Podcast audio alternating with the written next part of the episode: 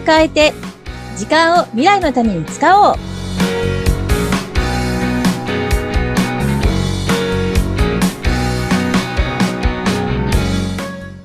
こんにちは。ガッキーこと研修講師の二垣です。こんにちは。お相手は西川貴子です。ガッキー先生、よろしくお願いいたします。よろしくお願いいたします。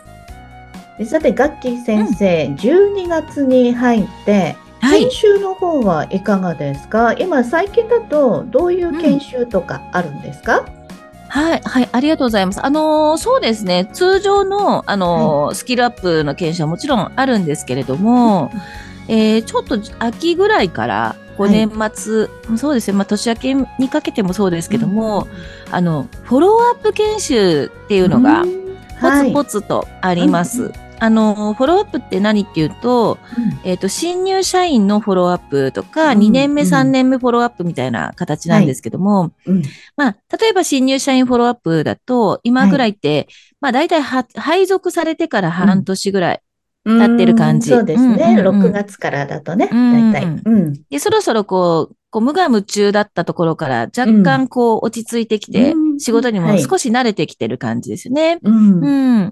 で、フォローアップの研修の目的は、はい。今までの、今までを振り返ってう、んうん。で、そしてそこに何かこう改善できる点があるかどうかはいで。すね。良かったところは良かったものとして継続すればいいんだけど、はい改善できるところがあれば、うん新たな改善ですね。改善策みたいなのを考えて、うんで、まあ、今後、また半年一年につなげていくみたいなはいところなんですよね。でうん。あとやっぱり、あの、配属したての頃っていうのは、うん。本当に社会人1年生みたいな感じで、はい。まずは社会人として振る舞えるようになりましょうみたいな ところから始まるわけじゃないですか。そうですね。うん。はい。で、もちろん指示された仕事を、うん。あの、指示された通りにやるっていうことを最初は求められてるんだけれども、うん。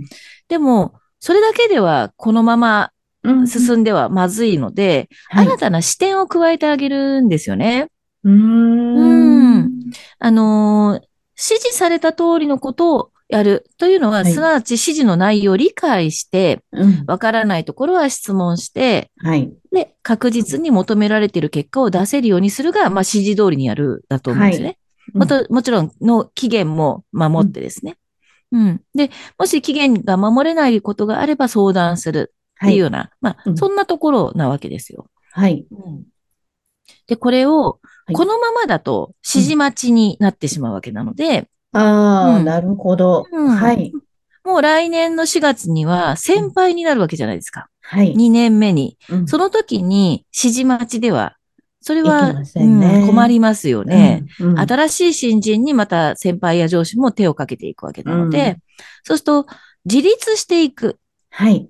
うん。うんあ、の、会社の中で、こう、自立心を持って仕事をしていくっていうことはいが今度求められるんですよね。はい。うん。そうすると、じゃあ、全部の説明をしてもらわなくても、ある程度自分で判断しながら進めていくことができるようにはい。する必要があるんですよね。うん。うん。で、そうすると、じゃあ、あの、今までだったら指示の通りに理解するだけだったんだけども、はい。経験を積んでいくとうん予測が成り立つようにだんだんなっていくんですよね。うん。うんこの仕事ってこう進めるとこういうふうになるとか、はいあるいはこういうところに気をつけておかないとうんまずいことになるとか、うんっていう予測が成り立つようになってくるから、はい。うん。指示を全部聞かなくても、こういうことをやってねと言われたら、じゃあこう進めればいいのかなって、うん。うん。自分で計画できるようになるわけですね。はい。う。ん。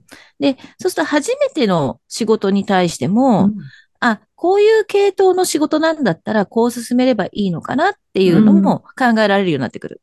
そうすると、自分でまずは考えられるところまで計画を立てて、うん。で、その通りにやってみるっていうこともできるし、はい計画を立てる間の中で、うん。あ、ここを確認しておかないと進められないっていうところが自分から見つけられるようになっていって、そしたらあらかじめ指示をくれた上司とか先輩に、ここはどういうふうに進めたらいいですかとか、うんこういう進め方ので大丈夫ですかとか、ではい確認を取ったりすることができる。うん。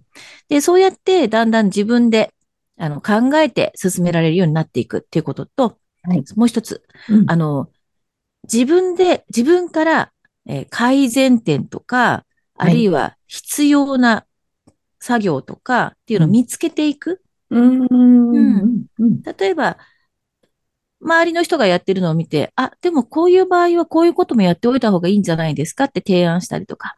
はい。うん。うんお客様と話してても、お客様に対して、今までだったらお客さんの、あの、話を聞く方が中心だったかもしれないけども、こちらから質問をしてみて、こういうケースはありませんか？って聞いてみたりとかはいです。ね。その、自分から見つけていくっていう姿勢も必要になってくるかなと思うんですよね。はい。うん。で、そういうものの見方っていうのを、まあ途中でプラスしていくことによって、自分たちが考えられるようになっていくためのきっかけを作るっていう感じですかね。うん。うん。うんそんなのが、まあ、フォローアップ研修の中でやられることで。う。うんん。で、すごくね、あの、まあ、今年4月の時点では、はい。私、あの、前にお話ししたと思うんですけども、はい。新入社員の子たちがうん反応が薄い気がするってう。いう、うん、おっしゃってましたね。そう、あったんですけれども、うんでも、フォローアップに行ってみたら、はい。あなんか心配な、いらなかったかなって感じにちょっとなってて、ううんん。結構ね、リアルという環境にだいぶ慣れてきた感じがあるんですよね。やっぱ慣れるのも早いのかなって 思うんですよ。だから、あの、もう積極的に結構話をしてくれるし、あの、アウトプットすること自体に対しても結構積極的で、うんうんうん。だからあの、あ、なんか良かったなって、すごくほっとした感じもあって。うん。そうですよね。あの、今の社新入社員の方々は、やっぱり学生時代をコロナでね、そこう、コミュニケーションが取れない学生時代を送った人たちということう。で、はい。やっぱりコミュニケーションの部分であるとか、返事っってい。うところなどに対しては、ちょっとっていう懸念がありましたよね。はい。いや、実際そうだったので、4月はね。だからうん、ちょっと大丈夫かな？上司の人たち、ケアが大変かな？なんて思ってたんですけど、うん。まあ、意外に結構今年ってもう、あの、完全リモートではなく、うん。結構、うん出社、半分出社とか、うん、そういうのも増えてきてるので、うんうん。あ、そこまで、なんていうの、完全リモートではないから、もうコミュニケーションが取れるようになってきたんだなっていうのを感じたんですよね。だからすごくね、ちょっと私としては嬉しかったです。うん。うんやっぱり成長してる姿見れるうと、講師としては嬉しいですようんね。そうですね。本当に、うん、嬉しいなって思いました。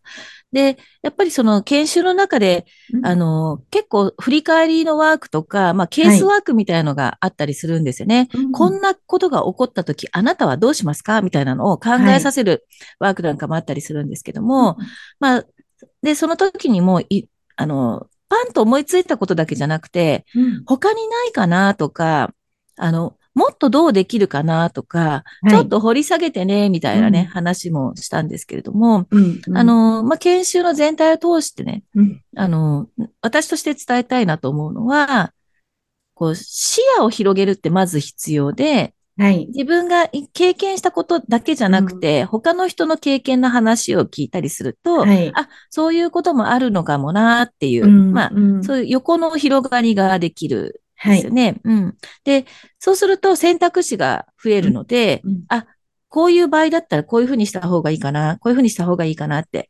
で、うん選択肢がある中で、よりベターなものを探っていくっていうのが仕事にはとても求められていく。あの、ベストってなかなか難しいので、うん最上は難しいですね。だけど、うんベター、モアベターをやっぱり探っていく姿勢っていうのはすごく必要だよって話とか、うんあとあのなるほどね。そう。あの結構ね、そこら辺をうん言わないと気づかないっていうケースもあったります、るんですよ。ます。う。うんんもうですべてが全力疾走ですもんね。そうそうそうそう。だからこれでいいんだと思ったら突き進んでしまったりとかするんだけど、でもそこに本当は盲点があったりして、で、突き進んだ結果、何やってんだって言われてしまうとうん自信がなくなったりとかね、ことにもなりかねないから、あらかじめいくつかの選択肢の中から選んでおくっていう、ううん、ん。っていうのがとても大事かなって思うのと、あと、もう一つは視野を広げるだけじゃなくて、はい。視座を上げるっていう話をするんですよね。はい。で、そうすると、今までは指示を受ける側だったから、受け、受けるとしたらどうやって自分が解釈してやればいいかの話だったのを、うん指示を出す側の立場になりましょうなんですね。うーん。でうん。指示を出す側は、どういうことを考えて、うん。あなたにこの指示を出していますか？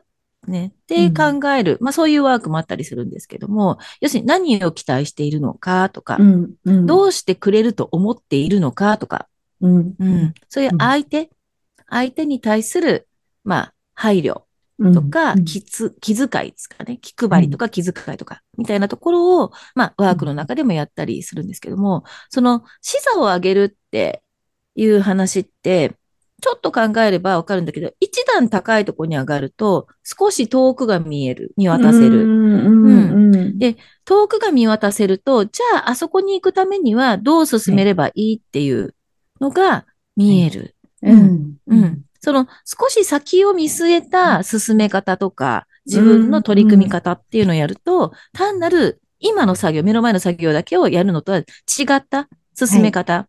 だからそうすると、じゃあ自分がやった後に、あ、そうすると誰々さんが次のにこういうことをやるんだっていうのが見えていれば、その人にやりやすいような配慮ができたりもしますよね。うん。うん。そうすると今までとちょっと違うものっていうのもあるんじゃないですかっていう話とかね、したんですけど、うん、結構ね、視野を上げる、かつ視座を上げるって言葉にね、響く感じの反応が結構あって、うん。あのーあ、この言葉って結構響くんだなーなんてまたね、私も実感したんですけど、うん。うん、っていう感じですね。まあ、なんで、新人、新人たちもですね、新入社員の方たちも、そうやってね、振り返るんだけども、さて、私たちもですよ。はい、はい。今日のまとめですが。私たちこの年末になってきて、やっぱりあの、はいちょっと今年一年を振り返ったりとかね、はい。そんな時間をぜひ取りたいなーなんてね、うん思ってるので。いいですね。うん。うんうん才川さんそういう時間取ってます、毎年？